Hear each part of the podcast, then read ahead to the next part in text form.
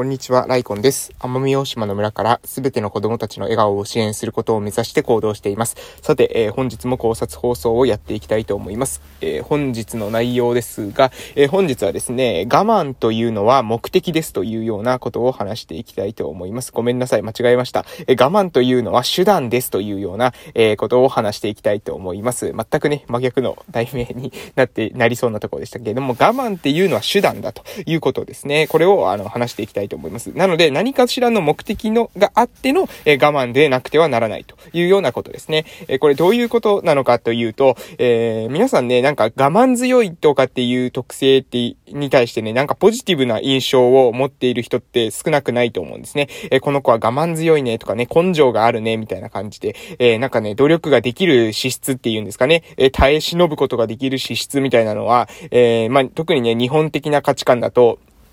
それがですね、さもいいことかであるように、えー、取り上げられがちなんですが、えー、では私はですね、これ結構ね、危険なんじゃないかなというふうに、えー、思っております。というのがどういうことかというと、この我慢っていうのはね、え、何のために我慢してるのかってことが非常に重要だからですね。え、例えば何かしらのその不条理、え、何かしらのですね、ただのストレスに対して、え、が、それを耐えることをですね、我慢と言うと思うんですが、え、その時にですね、うん、その我慢をした先に自分の達成したい何かしらの目的があるとか、ビジョンがあるとか、そういったものがあって、目的を達成するために、今のフェーズでは我慢のフェーズだというふうに自分でですね、それを理解した上で我慢を選択するのであれば、それはいいことだというか、それは別にですね、問題ないと思うんですが、ただただなんでしょう、もう我慢することがですね、目的化してしまう。我慢を、もう我慢さえしてればいいんだみたいな感じになってしまうのは、これはね、えー、むしろですね、その自分の自分らしく生きるっていうことを、え否定してしまう、性を貶める、自分の生き方っていうのを、の価値をですね、え低くしてしまうような、えー、態度なんじゃないかなと、そういうふうに感じます。えー、わかりやすく言うとですね、まあ、会社が一番わかりやすいですかね。えー、会社とかで、えー、我慢して3年働けとか言うじゃないですか。えー、新、新卒でですね、え、入職したらね、3年は、え、我慢して勤めなさいみたいな、えことを言いますよね。で、それって、え、どうなんでしょうね。え、3年間我慢して勤めた時に、その3年間の我慢って何のために、え、我慢したんでしょうかね。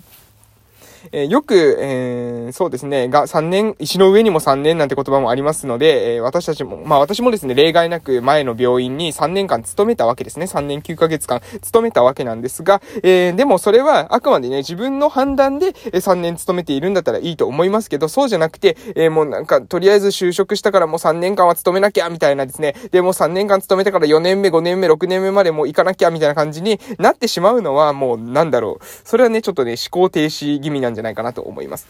我慢というのはあくまで何か達成したいことがあって、そのためにこの目的のを達成するための我慢であるんだったらいいですけれども、そうじゃなくて、ただただ我慢するみたいな。だから職場に入って、別に全然この仕事をずっと続けていっても、自分の、なんか、そのなりたい理想の自分に近づいていないのに、まあ、ただひたすらですね、我慢するみたいな、それはね、どうなんでしょうね、というふうに思います。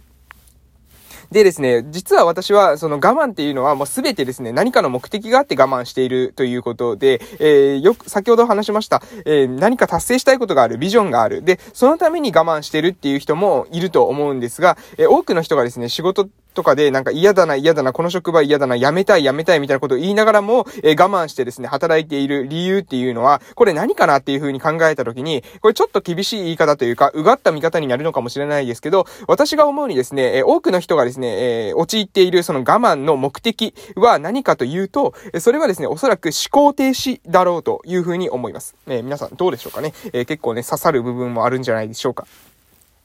えー、思考停止してたいんですね。わかりやすく言うと、変化したくない。頭を使いたくない。考えたくない。私たちっていうのは常に怠けていたいっていうような欲求に、えー、欲求も持ち合わせています。で、その欲求に、を目的になってしまう。怠けて、怠けていたいとか、現状維持していたい。えー、もう変わらないでいたい。えー、そういうことに、えなってしまうと、これはですね、私たちは我慢っていうことが、えー、要するに手段の目的化が起きてですね、我慢をするということ。それはなぜ我慢をするのか。もう我慢をすることによってですね、その思考停止している自分をですね、肯定できるんですね。えー、自分は我慢強いんだと。えー、こうやって、えー、この職場にね、こう言って本当は不条理を、えー、されているとか、全然理想の自分に近づいていないけれども、そんなところで、えー、自分は働き続けることができる。自分はなんて我慢強いんだというふうに自己肯定し始めるんですね。で、これがもう人生をですね、不幸の、えー、始まりと私は考えてます。人生がね、不幸になっていくのは、その自分の、えー、思考停止を肯定化し始めた時、自分の本当はね、なりたい理想の自分に近づかないで、えー、このままでいいのかなと思っている自分に対して、いや、これは私が我慢してるんだ、私は我慢強いんだ、みたいな感じで、えー、目的化している。その手段の目的化が生じ始めている状態。これが、あの、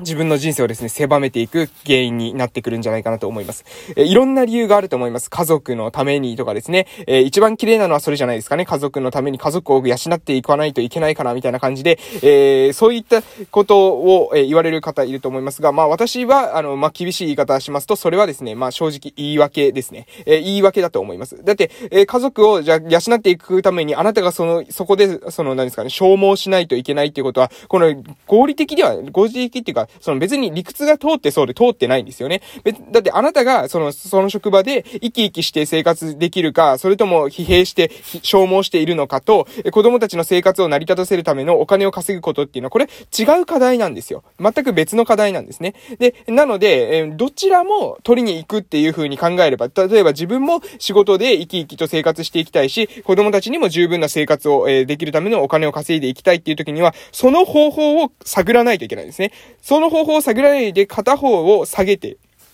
しまう。自分の生き生きした生活を犠牲に子供たちの生活をっていう風に考えてしまうと、これどういう心理が働くのかというと、子供をですね、そのうち、えー、俺はこんなに消耗して頑張ってるんだから、お前らもと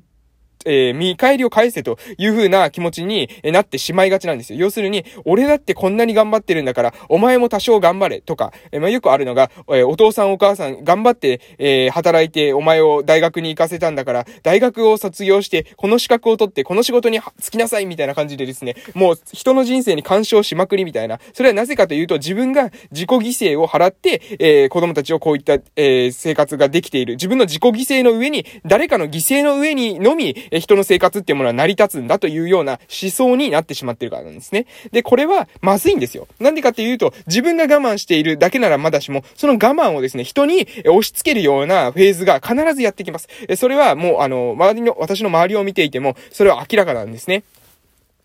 自分が我慢して、もう、しぶしぶ働いている人に限ってですね、自分の子供には、え、こういう風に進みなさい。この方がいい。あの方がいい。自分の価値観を押し付けて、その子供をコントロール、操作しようとし始めます。なので、え、自分がですね、生き生き、はつらつとですね、生活できていないっていう状況は、もうそれだけでですね、何よりも、え、子供たちにとって毒になり得るわけですね。え、子供たちっていうのは、まあ、行こうと思えばね、今は、ま奨学金とかっていう制度もありますし、まあ、いろんなね、えー、お金を優遇する制度があります。で、こういった制度を使って子供の、その、なんですかね、学校に行く？その他にも、まあ、学校、学費がかからない、え学校に行ってもらうように、子供たちに自分がしたいことだったら、えそう言って手段を、え親はどこまでは援助してあげられる？っていうことを話して、で、その上で、え子供たちに自分で決断させる。そのために、じゃあもしかしたら学力向上しないと、え大学に行けないんだったら、それを伝えれば子供たちもしかしたら頑張るかもしれません。えそういった風に、え自分たちが全部ね、自己犠牲をして、子供たちの生活をそれでも支えるというような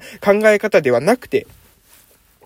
大人が自立して、子供も自立する必要があると思うんですね。大人が自分の自己犠牲で子供を生活をさせているっていうのは、これ実はですね、子供が大人に依存しているように見えるんですけど、大人も子供に依存してるんですよね。自分というものを大切にしないで、その自分よりも子供を大切。これなんか美しいように聞こえるんですけども、それはですね、いつか、いつかですね、自分の価値観を子供に実現してもらわなきゃっていうような見返りを求めるようになるんですよ。これで、真理なんですよ。これはもう、あの、必ずですね、高校とか大学とかに行って子供が不登校になったりとかなんとかっていう風になった時に、必ずですね、親がもう言います。親の、親を殺す気かとかですね、えそういったことを言い出します。それなぜか。それはですね、親が自分たちがですね、自己犠牲をした上で子供たちを生活させているというような間違った認識化に、えあるからです。えこれはですね、全然よろしくない認識だと思います。なので、私がお勧めしたいのは、自分の生きることっていうことも、これ大切にしてください。とっても大切です。自分が毎日はつらつと元気で生きていることっていうことが、まずあってこそ、え子供たちの、え応援、子供たちの生活っていうものを、えフラットに見ることができて、支援することができて、援助することができると思います。自分の生活さえですね、成り立っていない自己犠牲をしているのにもかかわらず、え子供たちに、えあなたたちのためだけはこれだけしてあげるからね、見た目はいいように感じますが、それは最後までそのまま行けばいいですけれども、どこかで子供たちと、えー、壁にぶつかったりすることあります。そういった時に、今度は自分の価値観をですね、押し付ける、えー、ですね、親にですね、一転することが多いです。なんで私たちはこんなに頑張ってるのに君はこうなんだ。えー、ああなんだ。そういう風に話し始めます。親はこんなに頑張ってるのに、なぜ子供はその期待に応えてくれない？こういう風な考え方になります。それはなぜか。自分の生活を自己犠牲してまでも子供たちに自分たちの思いを託した。だから子供には自分が思っている理想の自分にな、えー、理想の子供になってほしい。つまり子供には自分の価値観というものを飲み込んでほしいという風な、え教養になってくるんですね。この人生の教養が始まると、子供のとの人間関係といういうのは、ギクシャクし始めます。もし子供たちとの関係がうまくいっていないのであれば、それはおそらくあなたが自分の価値観を子供に押し付けているからです。そうだというふうに、え考えています。私はそういうふうに考えています。なので、子供たちとの関係を良くしたいのだったら、まず子供の話を聞くことですね。え聞くことです。言うより先に聞く。これがとっても難しい。そして私もこうやって音声配信をしてるので、言うこと言うことっていうのをずっと続けてますけれども、実際に対面でカウンセリングを行っていくこと時にはですね、最も重要なのは相手がどういった価値観を持っているのかっていうことをしっかりと聞き出していくこと。そして相手を理解しようとすること。相手の目線に立ってですね、物事を見ることが非常に重要だというふうに思います。えー、ぜひですね、今日の、のえ話をですね、少し考えていただけ、いただけたらなというふうに思います。えー、今日の内容ですけれども、我慢、我慢するということと、ちょっとね、人間関係の話も混ざりましたが、えー、我慢するということは何かの目的を達成するための手段としてはいいかもしれませんが、我慢が目的化しているのは良くないですよ。我慢が目的化しているのは実はですね、思考停止しているんですよというような厳しいですね、少し話をさせていただきました。それではですね、今日はこの辺で終わっていきたいと思います。えー、ライコンラジオでは朝と夕に1日2回配信をしてますので、えー、ぜひですね、お時間ある時にまた聞きに来ていただけますと嬉しいです。それでは良い夜をお過ごしください。また会いましょう。失礼しました。